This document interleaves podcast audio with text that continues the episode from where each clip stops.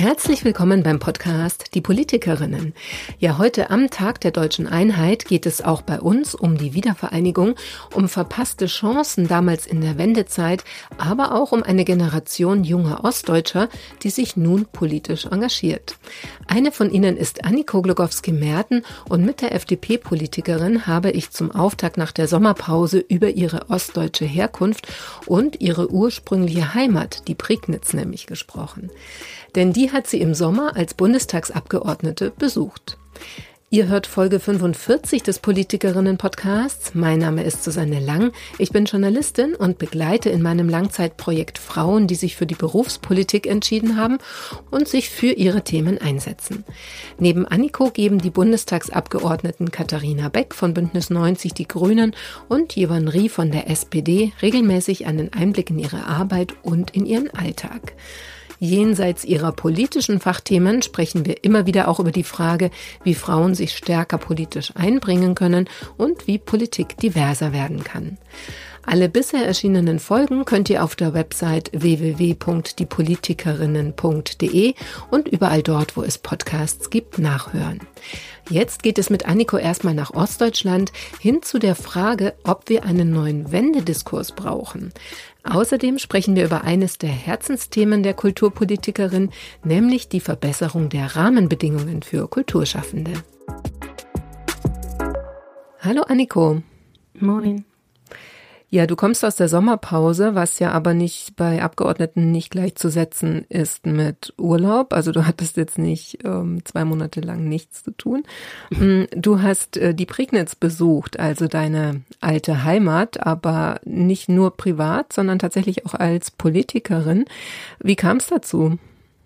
Das war schon lange ein Herzensthema für mich, meine alte Heimat zu besuchen und das tatsächlich mal nicht privat, das habe ich auch gemacht und mache ich auch gerne, Freunde besuchen, mm, aber tatsächlich auch mal als Mandatsträgerin, um zu schauen, wie sich meine Region entwickelt und entwickeln wird oder entwickeln kann und wo man auch Entwicklungspotenziale sieht und wo man auch Unterstützungsmöglichkeiten hat. Und ja, ich bin sehr froh, dass das geklappt hat. Ähm, mein Kollege Friedhelm Boginski, der ja in Brandenburg Abgeordneter ist, wir haben ja zwei FDP-Abgeordnete bei uns in der Fraktion aus Brandenburg, das ist Linda Teuteberg und Friedhelm Boginski. Und ich habe ähm, das schon länger mit, äh, mit Friedhelm besprochen, dass ich das ganz schön fände, da ähm, zusammen hinzufahren und äh, die Region mal zu besuchen. Und ich war dann sehr dankbar, dass er gesagt hat, ja, lass uns das zusammen machen und auch äh, organisieren, Termin finden, das ist ja immer so eine Sache.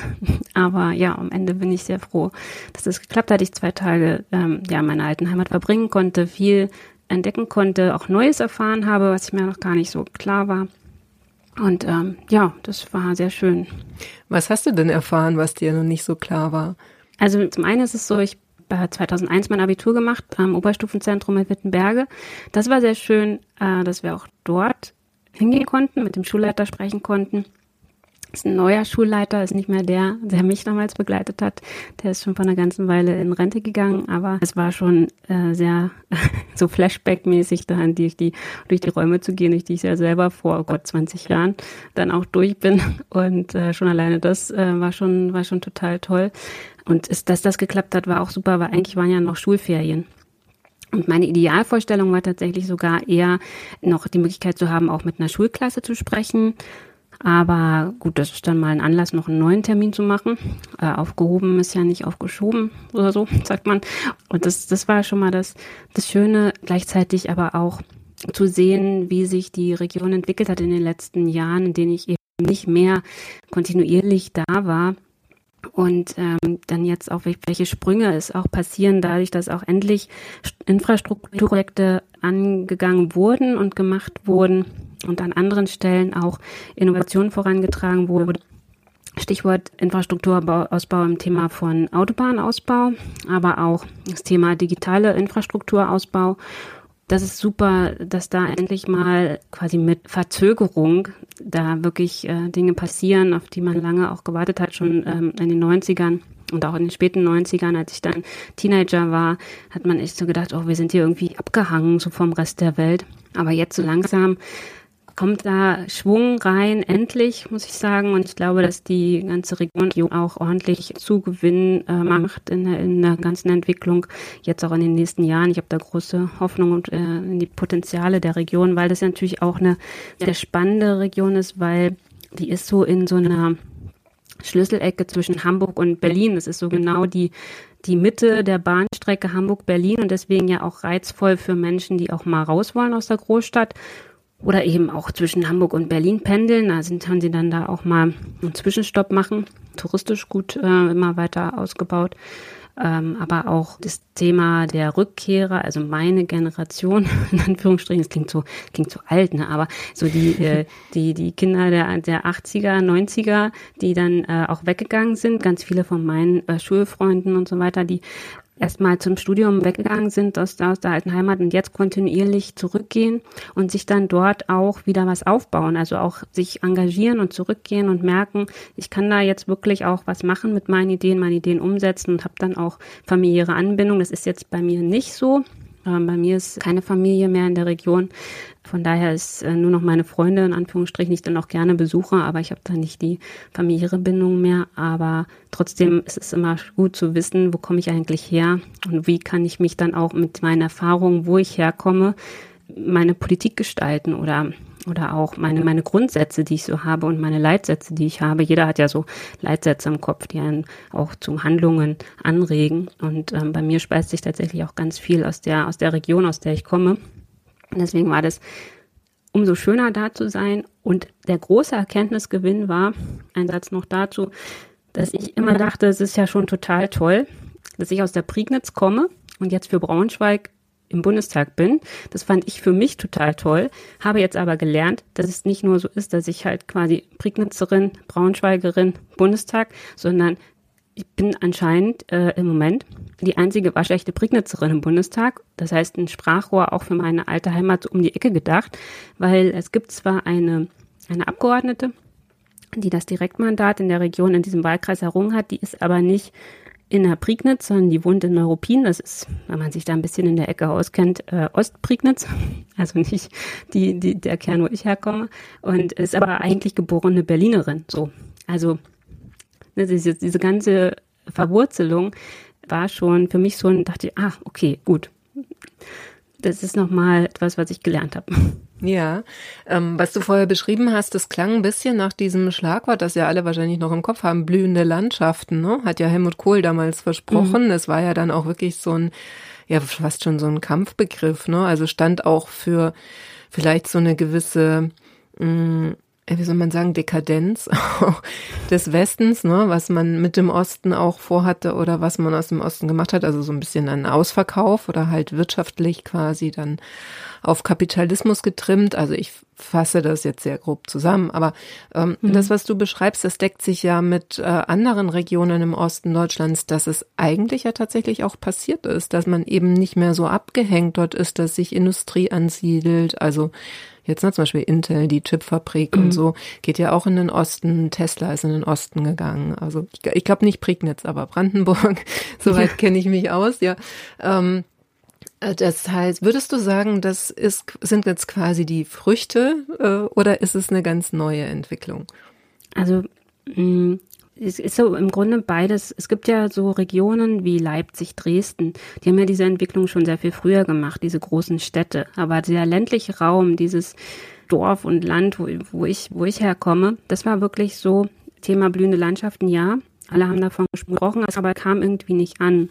Und ich lese gerade ein Buch das ähm, habe ich durch Zufall in äh, meiner örtlichen Buchhandlung gesehen, beim, als ich mal Zeit hatte, durchzuschlendern.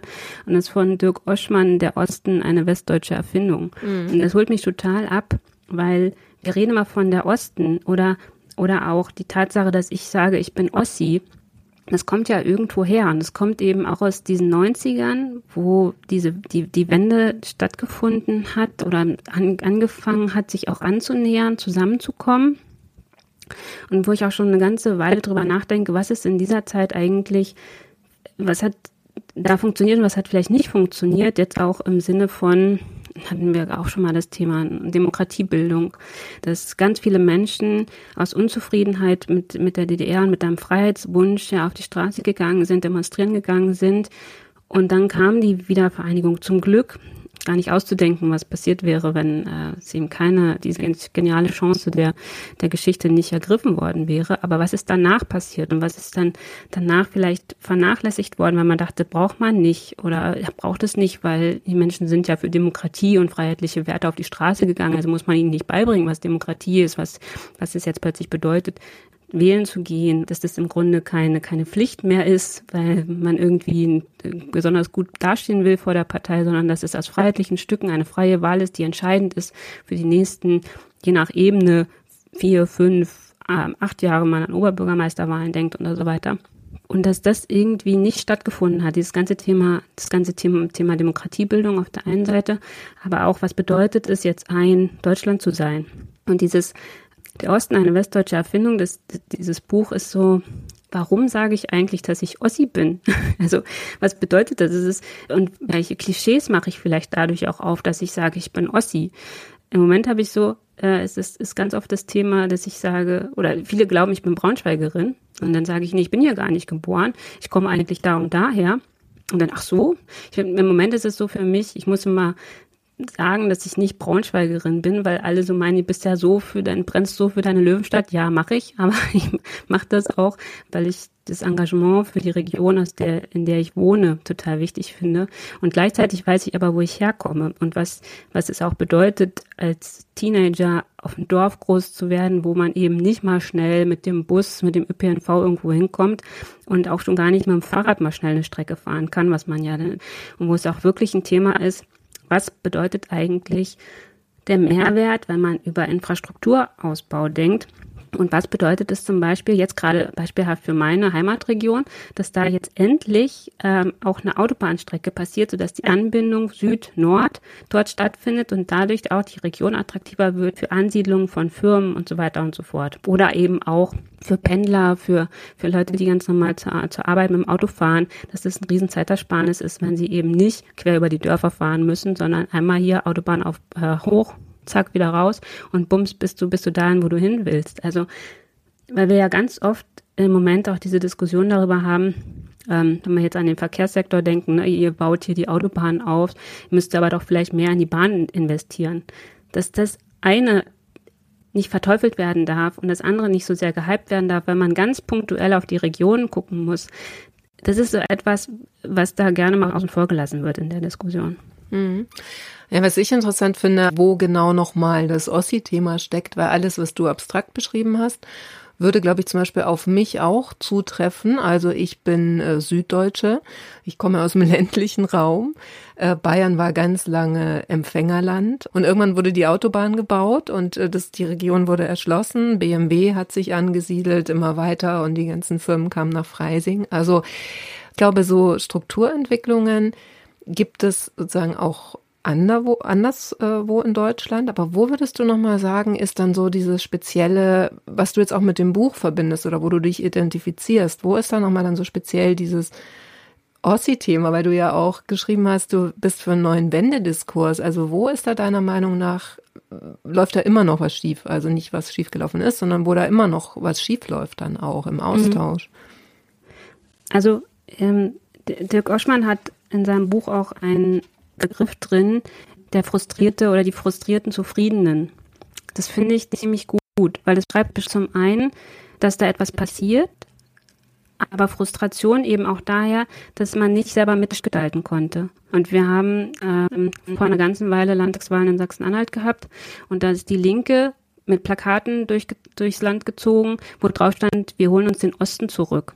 Und da wollten sie ganz knallhart gegen die, in Anführungsstrichen, Wessis vorgehen, die sich eben fast in so einer kolonialen Manier auf bestimmte Posten gesetzt haben, weil sie meinten, die Ossis können das nicht. Also muss man denen Hilfestellung geben. Das ist immer so ein bisschen, die Ossis, die es selber nicht können, denen, denen helfen wir jetzt mal. Also wirklich so, so ein kolonialer Habitus. Und ich glaube, wir, da vergisst man ganz schnell, dass es aber ein Miteinander braucht und nicht so ein, so ein von oben herab. Und ich glaube, dass wir jetzt gerade in meiner Generation wirklich diejenigen sind, die tatsächlich das Ganze an, ganz anders reflektieren können. Ne? Diese, diese, ich war also in den 90ern war ich Teenager. Ich habe ja das noch, äh, noch erlebt, wie auch aus meiner Schule ein Lehrer entfernt wurde, weil er Stasi-Mitarbeiter war. Solche Sachen, die wurden dann einfach gemacht, aber uns wurde das nicht erklärt, was das bedeutet. Oder ähm, jetzt auch dieses, dieses Thema von in den höheren Stufen der Hierarchie in Unternehmen oder auch in, in, in der Politik, das sind dann keine originären Ossis, sondern das sind eben dann auch, dann gab es bei uns früher dann oft andersrum die Klischees von wegen Wessis, die drüben nichts geworden sind, die sind halt in den Osten gegangen und haben sich dann dort ja, auf die Posten gesetzt. Mhm. Also total, ja. total das dieses Gegenklischee. Ne? Und ich glaube, dass man da in eine, in eine Diskussion kommen muss, wie ist das eigentlich für die Seite und für die andere Seite gewesen, dieses, dieses Zusammenwachsen oder was eigentlich gar nicht, also so ein, diese Vereinigung, die eigentlich ja ein Dranfügen war von einem System, das aber gar nicht richtig erlernt wurde. Also nicht, nicht für diejenigen, die dann halt rangefügt wurden. Also gerade da wieder das Thema was bedeutet es tatsächlich, jetzt ein, ein Deutschland zu sein und nicht so der Osten, der vielleicht äh, an der einen oder anderen Stelle eben nicht, nicht Beachtung fand und so weiter. Und da finde ich es auch spannend, da sind wir wieder bei diesem Schluss von, warum ich es jetzt auch bemerkenswert fand, diese Aussage, als ich bei der, beim Prignitzer war und ein Interview gegeben habe und der sagte, wissen Sie eigentlich, dass Sie wahrscheinlich die einzige Prignitzerin im Bundestag sind? Und dann fiel mir das so wie, wie Schuppen von den Augen. Ich dachte, ähm, Echt? Mhm. Also und, und da ist es auch dieses, dieses Thema von, es ist wichtig, dass wir wirklich Menschen auch haben, die sich politisch engagieren vor Ort und mit ihren Erlebnissen und äh, ihren Themen vor Ort sich dann auch wirklich einbringen auf den unterschiedlichen Ebenen. Und wenn es dann auf der höchsten Ebene ist, ich glaube, das bringt ganz viel, weil nur dann kann Sichtbarkeit auch passieren für eine bestimmte Region. Also ist jetzt alles wieder sehr sehr kryptisch und ein bisschen hin und her gesprungen, aber ich glaube, in dieser ganzen Gemengelage zwischen was ist in den letzten Jahren der, des Zusammenwachsens passiert oder eben nicht passiert, darüber muss man, muss man offen reden. Und worüber man auch offen reden muss, ist, äh, ist ja auch das Thema der Aufarbeitung der ganzen DDR-Zeit weiter. Ich weiß, Frau Zupke, unsere, äh, unsere Opferbeauftragte, für die, für die Opfer der SED-Diktatur, macht einen tollen Job, ist, ähm, ist, ist total super und da muss man im Grunde noch weiter reingehen, weil es geht auch darum, das Thema DDR und Unrechtsstaat auch weiterhin mit den Menschen auszudiskutieren, die auf, auf der einen Seite da, dort gelebt haben und dort rausgewachsen sind und dann in der Wiedervereinigung aufgegangen sind. Das ganze Thema so zusammenzufassen, dass es gut nachvollziehbar ist und dann auch daraus zu merken, was was ziehen wir eigentlich auch aus, aus, aus Themen daraus, um uns gemeinsam dann auch zu stärken gegen eben solche Sachen ähm, wie Fake News, wie Populismus. Warum gibt es da auch dieses Thema von Nichtvertrauen in Medien oder auch äh, diese, diese Bedeutung von einer starken, wertegeleiteten Demokratie, in der wir leben, als das Beste der Systeme, das wir haben. Das ist, steckt da alles, alles zusammengefasst in dieser ganzen Problematik, finde ich. Und ich merke das eben auch, wenn ich mit Freunden rede, die da auch ähm, eben genauso, genauso ticken, in Anführungsstrichen, wie ich, die dann auch sagen, ja, eigentlich müsste man mal genau, müssten wir jetzt diejenigen sein, die darüber reden, was ist da eigentlich passiert, was, welche Narrative sind uns da auch aufgestülpt worden, die wir einfach so jetzt in uns tragen. Also ne, genau wie das Thema als ich sage, äh, ich bin Ossi. Das ist, müsste ich ja nicht. Ich kann auch ganz, ganz sagen, ich bin, ich bin Brandenburgerin oder ich, weiß ich nicht, ich bin halt Prignitzerin. Aber das erste, was ich sage, ist, ich bin Ossi und denke dann, wieso mache ich das eigentlich? Warum sage ich das und warum ähm, glaube ich, das ist greifbarer, als wenn ich sage, ich bin Prignitzerin. Ist es auch ein bisschen Stolz dabei oder vielleicht ja auch so eine positive, also wenn du mal sagst, warum mache ich das eigentlich, könnte ja auch sein, dass es auch positiv besetzt ist für dich oder würdest du sagen, nee, das ist eigentlich eher was, was Negatives, was da einfach aber so rauskommt, was du eigentlich gar nicht möchtest? Nee, für mich ist es auch positiv, weil, wie schon gesagt, für mich war es ja dieses, dieses Thema, ich komme aus der Prignitz und bin jetzt für Braunschweig im Bundestag. Das mhm. ist für mich eine, eine Wiedervereinigung pur weil das ist, ist genau das. Ne? Ich bringe mich als jemand, die ja aus einem anderen System geboren ist und damit ja auch und mit der Wendezeit aufgewachsen ist, in einem, an einem Ort ein, für den ich jetzt äh, brenne und dann hier meine Erkenntnisse draus ziehe, bringe ich mich ein Und das war für mich ja das Thema schlechthin. Ich habe gar nicht darüber nachgedacht. Ich bin natürlich, bin ich auch stolz, wo ich herkomme, weil ich dadurch ähm, auch ganz viel für mein eigenes, eigenes Handeln auch herausgezogen habe. Ja. Hm. Kommen wir zu einem anderen Thema, das auch ein Herzensthema von dir ist, wofür du brennst. Du, ähm, das ist die Kultur, in dem Fall die Popkultur. Genau, weil du warst ähm, auch auf einem, was war es genau nochmal, ein Fest, war das ein Festival? Ja, ne? Popkulturfestival? Popkulturfestival, ja. Genau. Das fand ich tatsächlich ähm, interessant, weil du hast es selber auf Instagram so beschrieben, dass du eine Rede gehalten hast und offensichtlich die Leute überrascht waren, dass äh, von dir solche Äußerungen kamen. Was hast du da gesagt? Eigentlich ähm, im Großen und Ganzen habe ich das gesagt, was ich eigentlich immer sage, aber auf einer anderen ähm, Bühne sozusagen, ähm, weil es, es, ich bin auch da, auch da sehr stolz darauf, dass ich das machen durfte, weil das Popkulturfestival wurde im letzten Jahr noch von Claudia Roth selber eröffnet. In diesem Jahr durfte ich ähm, die Eröffnungsrede halten.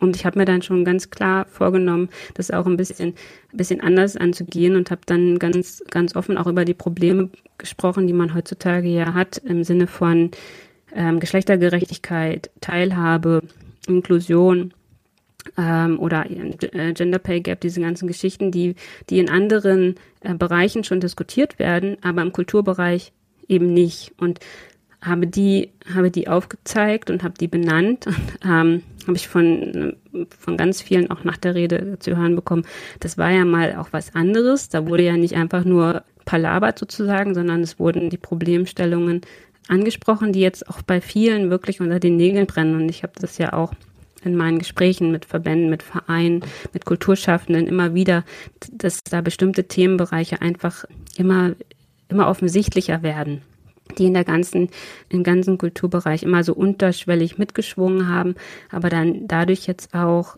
im Grunde durch die Pandemie auch, ne, die ja viel auch wie so ein Brennglas verstärkt hat oder überhaupt erst mal zur Sichtbarkeit getragen hat, noch, noch mal mehr und anders diskutiert werden können. Und auch da, glaube ich, liegt es an einer an einer Generation, auch in einer politischen oder auch in einer, in einer ehrenamtlichen Struktur, die dann auch gemeinschaftlich diese Themen auch mit auch ausdiskutieren möchte oder auch zusammen ja gestalten möchte oder auch Möglichkeiten schaffen möchte, wie man dem entgegentreten kann. Und ähm, ja, das war, das war schon, war schon schön. Also wirklich dieses ähm, überhaupt eine, eine große Ehre, so ein, so ein Festival eröffnen zu dürfen. Da wollte ich noch nachfragen, genau, also das ist ja dann so die Anschlussfrage, wie schafft man das? Also ne, den äh, Kulturbereich oder dann noch ein bisschen spezieller den Popkulturbereich äh, in dem Sinne, wie du es gerade beschrieben hast, ähm, aufzustellen. Also was würdest du sagen? Ist das äh, ist ja quasi schwierig über Gesetze oder Verordnungen oder so einfach zu beschließen. Also wie schafft man das, dass man die Kultur da besser aufstellt? Mm, na, ich glaube, das geht in erster Linie jetzt erstmal auch wirklich darum, dass man solche Themen auch im Kulturbereich ähm, anspricht, weil diese Themen, wie gesagt, kennt man aus, aus anderen Bereichen. Das Thema Gleichstellung, ne, Gleichbehandlung, der Geschlechter Gender Pay Gap diskutieren wir bei Unternehmen ganz klar. Das äh, diskutieren wir äh, im, im Bereich der Arbeitnehmerschaft ganz klar dass man auch guckt, wie, wie kann man Frauen fördern oder wie kann man auch das Thema Inklusion schaffen. Und dieses dieses Thema jetzt wirklich im Kulturbereich auch zu besprechen, das ist ja vorher nicht statt, hat vorher nicht stattgefunden. Wenn man früher gesagt hat, man macht Kulturpolitik, dann, dann war das so dieses, man kümmert sich um das Schöne, man kümmert sich um darum, dass, weiß ich nicht, das Theater vor Ort die, die Förderung erhält, setzt sich dafür ein. Ähm, da ging es viel um Förderstrukturen. Ja, das machen wir auch und das ist auch wichtig. Es muss immer auch ein, ein Bereich der Kulturpolitik geben, die sich um Förderstrukturen kümmert, weil auch dadurch kann man neue Dinge nach oben bringen, beziehungsweise wird es immer einen Kulturbereich geben, der Förderung braucht, weil er sonst wegbricht und nicht stattfindet. Das ist das eine. Aber gleichzeitig müssen wir auch im Kulturbereich darüber reden, wie man strukturell Veränderungen schaffen kann. Und da sind wir dann auch gefordert, eben mit den, mit den Kolleginnen und Kollegen aus den anderen Fachbereichen, weil äh, da ja immer das Thema ist, wir als aus dem Kultur oder aus dem Ausschuss für Kultur und Medien, wir haben keine gesetzgeberische Gewalt. Aber wir können eben durch Themen, dass wir zum Beispiel auch das Thema äh, kulturelle Teilhabe im ländlichen Raum, das im Ausschuss besprechen mit entsprechenden Fachexperten. Oder auch das Thema äh, Vereinbarkeit von Familie und Beruf. dass wir das in, auf, der, auf der ganz öffentlichen ähm, Ebene eines Kulturausschusses auf Bundesebene besprechen, uns da wirklich auch Fachexperten, Expertinnen reinholen, die das berichten, ganz aus ihrer eigenen Perspektive dadurch Sichtbarkeit schaffen und das dann auch einbringen können in die Diskussion der anderen Fachbereiche, dass das stattfindet. Ich glaube, das ist jetzt das Wichtige und das ist das, was passiert, seitdem es eben wirklich auch durch die Pandemie ein, ein Bereich ähm, sehr viel stärker auch in den Fokus geraten ist, der ja vorher Warum ist denn vorher sowas nicht diskutiert worden? Weil der Kulturbereich in vielen Teilbereichen gar nicht es nötig hatte, überhaupt diskutiert zu werden oder überhaupt in den Fokus zu geraten, weil vieles in der Kultur einfach passiert ist. Wir waren ja in so einem ähm, was die Kultur betrifft, in einem sehr konsumorientierten Verhalten. Also wir haben uns ja gar keine Gedanken darüber gemacht, wie das überhaupt zustande kommt, so ein, so ein Konzert oder ein Theaterauftritt oder und so weiter. Und erst mit dem Zeitpunkt, als wir dann es nicht stattfinden lassen konnten, da ist dann plötzlich, oh, ähm, da fehlt was. Ähm, warum ist das jetzt nicht? Oder warum war auch der Kulturbereich einer der letzten Bereiche, der wirklich wieder da ist und wieder stattfinden konnte. Und wir sind ja immer noch da, immer noch nicht bei den Zahlen, wie es früher war, sondern wir haben immer noch Konzerte, die immer noch nachgeholt werden müssen. Aber dass wir jetzt die Möglichkeit haben, dadurch, dass wir wirklich vorher das Thema hatten, in der Pandemie, ohne uns ist es still. Und warum eigentlich? Und welche Möglichkeiten haben wir jetzt, da noch auch Verbesserungen vorzunehmen? Das ist, glaube ich, jetzt eine Entwicklung der letzten, weiß ich nicht, wirklich nach spätpandemischen, nach Pandemie äh, Zeiten und die sind ja noch gar nicht äh, so weit weg. Mhm. Aber dadurch haben wir wirklich die Möglichkeit zu sagen, äh, übrigens, du redest hier gerade über Gender Pay Gap. Äh, jetzt guck mal im, im Kulturbereich, wie sieht's denn da eigentlich aus? Und da kann man dann die Erfahrung und die aus den Gesprächen mit den entsprechenden ähm, Verbänden dann auch die Themen einbringen. Oder auch ein sehr ähm, naheliegendes Beispiel ist das Thema Theater, Theateraufführung was macht man denn, wenn man Mutter wird? Also was ist dann das ganze Thema oder wie verschiebt es sich zum Beispiel auch, wenn ich als, als Schauspielerin nicht mehr nur Frau bin, sondern Mutter? Also wie verhält sich oder wie verändert sich das auch? Und dann haben viele auch darüber berichtet, dass sie zum Beispiel sagen, sie sind schwanger, dann ähm, wird der Vertrag nicht verlängert. Oder sie haben das Kind äh, dabei und haben aber die Kita zu. Logisch, weil so spät abends hat man, hat man keine Kita mehr. Ne? Also das ganze Thema da Flexibilität reinzubringen, auch in den Kita-Öffnungszeiten, dann haben wir da eine Riesenbranche, der Kultur- und Kreativbereich, der dann auch davon profitieren würde, wenn man das Thema dann anders denkt oder da sich mit hineindenkt. Und das ist das, was wir jetzt im Ausschuss für Kultur und Medien oder als Kulturpolitiker eben auch machen können. Nicht nur über Förderung zu diskutieren, sondern über Rahmenbedingungen. Und das ist auch etwas, was ich in dieser Begrüßungsrede auf dem ähm, Popkulturfestival angesprochen habe, weil ähm, das natürlich dann auch wirklich diejenigen sind, die es betrifft und dann mit ihnen auch in die Diskussion zu gehen. Was, was hätten sie gerne? Was können sie sich vorstellen? Wie kann man auch vielleicht gemeinsam da auch mehr Nachdruck noch schaffen? Das ist das, worum es eigentlich geht. Und deswegen äh, bin ich auch immer super dankbar für, für allen Austausch, den ich da bekomme, weil ich auch immer noch dazu lerne, auch wenn ich ja selber Kunstwissenschaftlerin bin, aber es ist ja auch ein ganz, ganz, ganz breites und weites Feld, äh, in dem ich mich befinde. Und das ist das, das Schöne, wo es ja auch dann so zusammenkommt, dieses wo kommt auch da das Thema, wo komme ich her, was habe ich gemacht und wie kann ich das, meine Erfahrungswerte und auch die Erfahrungswerte der anderen zusammenführen, um das dann äh, in, ins Gestalten und ins Umdenken zu bekommen. Mhm. Dann habe ich noch eine letzte Frage für heute Die betrifft auch die Arbeit im, äh, nee, gar nicht, ja, nicht nur im Bundestag, vor allem in der Regierung, aber du bist ja Teil einer Regierungspartei. Also die Ampel hat ja äh, nicht so einen tollen Start hingelegt, also die Regierung. Es war ja versprochen, dass es weniger Abstimmungsstreit äh, gibt oder beziehungsweise weniger öffentlich ausgetragenen Streit. Mm, und das hat ja nicht so ganz geklappt. Ähm, also die Frage an dich jetzt in, äh, in der Hinsicht, belastet dich das mittlerweile auch? Also, weil, wie gesagt, du bist jetzt nicht in der Exekutive, aber letzten Endes bist du in der Fraktion, ja, und, und äh, bist ja auch davon betroffen. Also, was, was ist das? Also belasten. Ich sag mal so, ähm, wir kommen aus einer Zeit, in der eigentlich kein politischer Diskurs großartig stattgefunden hat. Und sind jetzt in einem eigentlich in, in, in der Art und Weise, wie Politik und wie Gesetze gemacht werden, sind wir wieder mittendrin. Und ich finde, das auf der einen Seite machen wir vielleicht viel zu wenig äh, aus der Tatsache nochmal zu erklären, wie Gesetze gemacht werden, weil immer jetzt äh, von Streitigkeiten und so weiter die, die Rede ist. Also wenn man darüber nachdenkt, wie werden Gesetze gemacht, dann gibt es entweder den Vorgang, dass ein Antrag, ein Gesetzesentwurf aus dem Parlament herauskommt oder eben aus dem, aus dem Kabinett. Und dann gibt es den Kabinettsentwurf, der dann ins Parlament geht. Und dieses Strucksche Gesetz, was ja immer so belächelt wird, aber das ist ja genau das, was wir machen. Und das ist dieses, wir nehmen den Entwurf, sie machen Fachgespräche, bringen es ein, diskutieren, debattieren und am Ende ist ein, ist ein Gesetz da, das einen Konsens darstellt. Und ich glaube, auch da ist das Thema Streit und Diskurs ist etwas, wie wird es, wird es betrachtet und wie wird es auch im Zusammenspiel verwendet und wie ist das, was am Ende rauskommt, das äh, ist es am Ende ein gutes Gesetz, so.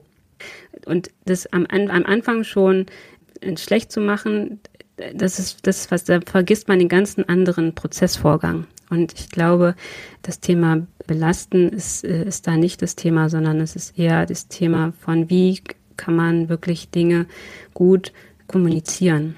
Also aber das hatten wir auch schon, schon häufiger. Das stimmt, ja. Ich meinte jetzt mit belasten. Also es muss ja, muss ja ein bisschen frustrierend sein, so stelle ich mir das vor, weil mhm. ähm, also in der Öffentlichkeit kommt ja der Eindruck an, dass die Ampel äh, sozusagen nicht gemeinsam für etwas streitet und vielleicht manchmal unterschiedliche Ansichten über den Weg zu einem gemeinsamen Ziel hat, sondern ähm, dass es mitunter komplett unterschiedliche Ziele sind und im Prinzip gegeneinander äh, vorgegangen wird. So, also wie gesagt der Eindruck, ja.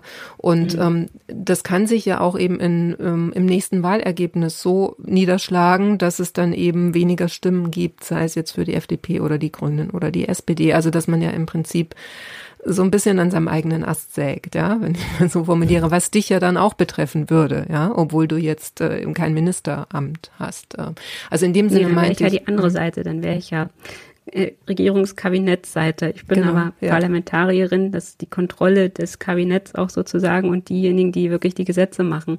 Und ähm, das ist ja auch das Spannende. Und ich, für mich gilt weiterhin, was wichtig ist, ist gute Arbeit zu machen. Und wir kommen aus einer Zeit, wo wir jetzt wirklich viel auch nach, also nacharbeiten ist das falsche Wort, sondern wir haben Hausaufgaben aufbekommen, auch von der letzten Regierung, die wir jetzt, äh, wir machen quasi die Hausaufgaben der Union auch. Ähm, ganz häufig sind da, sind, äh, werden, werden uns Dinge auch von der Unionsseite vorgeworfen, auch in der Haushaltswoche, in der letzten, von wegen, es würde alles nicht schnell genug gehen und ähm, bla bla bla. Ne? Dieses Mimimi der äh, Opposition, das sei ihnen ja auch gegönnt. Ich meine, ich bin ja froh, dass sie Mimimi machen, also dann kann man ja auch dagegenhalten, aber gleichzeitig vergessen sie da wirklich gute Oppositionsarbeit. Also auch wenn man auf das, auf das ähm, GEG guckt, da haben wir lange darauf gewartet, dass dann vielleicht auch von der Unionsseite mal ein Antrag kommt. Dann kam der, ich glaube, am, am Freitag hatten wir das GEG im, im Plenum und kam Freitag, Freitag früh der Antrag. Sie hätten aber vorher die ganze Sommerpause schon Zeit gehabt, das irgendwie zu formulieren und ähm, besonders der, äh, der eine Kollege Heimann, der auch im Ausschuss ist, der ja vor der Sommerpause auch gesagt hat, nein, sie werden sich jetzt da drum kümmern und das erarbeiten. Da kam aber nichts. Ne? Und deswegen ist das, ähm, ist das tatsächlich so viel auch, wenn ihr eine konstruktive Opposition sein sollt, dann bringt euch ein und dann zum richtigen Zeitpunkt, sodass man dann auch wirklich davon sprechen kann, dass, oder auch sehen kann, dass ihr das auch wollt und nicht nur einfach macht, weil ihr jetzt hier im Plenum, und das ist ja immer die letzte Stufe, wenn wir äh, von Mittwoch bis Freitag in der Sitzungswoche im, im Plenum sind und die Debatten hören. Das ist ja immer die letzte Stufe oder, oder eine, der, eine der Stufen der Öffentlichkeit, wo wir vorher aber, aber auch schon im, im Ausschuss darüber diskutiert haben, wie äh, oder Fach, Fachgespräche haben und so weiter und so fort. Das wird ja alles ähm, quasi da nochmal zusammengefasst in einem großen, sehr öffentlichen Raum, ähm, was aber vorher ja anders gestaltet war. Und da würde ich mir wirklich wünschen, dass nicht nur einfach auch von der Opposition so ein Mimimi kommt und deswegen dann auch noch dieses, dieses, ja, wir streiten uns hier die ganze Zeit. Das ist ein Diskurs, der läuft. Und ähm, ich glaube, ich bin bin eigentlich ähm, ganz froh darüber, dass wir auch in einem, jetzt wieder in einer Zeit sind, wo man wirklich über Themen auch streiten kann, wo dadurch auch sichtbarer wird, wo die Schwerpunkte sind innerhalb der unterschiedlichen Fraktionen ja auch, die wir ein, eine Ampel sind, ja. Aber wir als Freie Demokraten haben ja schon auch unsere Schwerpunkte, genauso wie die äh, Bündnisgrünen äh, ihre Themen haben oder auch die SPD ihre Themen hat, ist ganz klar. Wir sind ja drei eigenständige Parteien, drei eigenständige Fraktionen die dann zusammen in, in einem Konsensprozess äh, Dinge voranbringen. Und ich glaube, wir haben wenn wir uns das anschauen, in den letzten zwei Jahren, die wir ja jetzt zusammen sind, trotz Corona, Pandemie noch, trotz Krieg aus der russischen Angriffskrieg auf die Ukraine, Dinge vorangebracht und Dinge auch für, für das Land verbessert. Und, und das machen wir weiter. Und dann schauen wir, dass wir die nächsten Wahlen ähm, auch so gestalten, dass wir da weiter am Gestalten sind. Okay, ja, vielen Dank, Anniko. Wir sprechen dann im Oktober wieder. Da gibt es dann mhm. auch die nächsten Wahlen. Also nicht für dich, aber in Hessen und in Bayern. Dann ähm, können wir da auch nochmal ja. gucken, wie die Ergebnisse für die FDP waren. Ja, das machen wir. Ja, danke dir. Bis dahin. Danke dir. Bis dahin. Schön, dass auch ihr wieder dabei wart bei dieser 45. Folge des Podcasts Die Politikerinnen. Heute habe ich mit Anniko Glukowski-Merten gesprochen. Sie ist unter anderem auch Kommunalpolitikerin, nicht nur Bundestagsabgeordnete, sondern engagiert sich ehrenamtlich politisch in ihrer neuen Heimatstadt, nämlich in Braunschweig. Falls ihr Folgen nachhören wollt, dann könnt ihr das natürlich gerne machen. Ihr findet alles auf der Webseite www.diepolitikerinnen.de. Ich freue mich, wenn ihr bei der nächsten Folge Folge auch wieder dabei seid. Die kommt Mitte Oktober voraussichtlich. Und ja, bis dahin, macht's gut.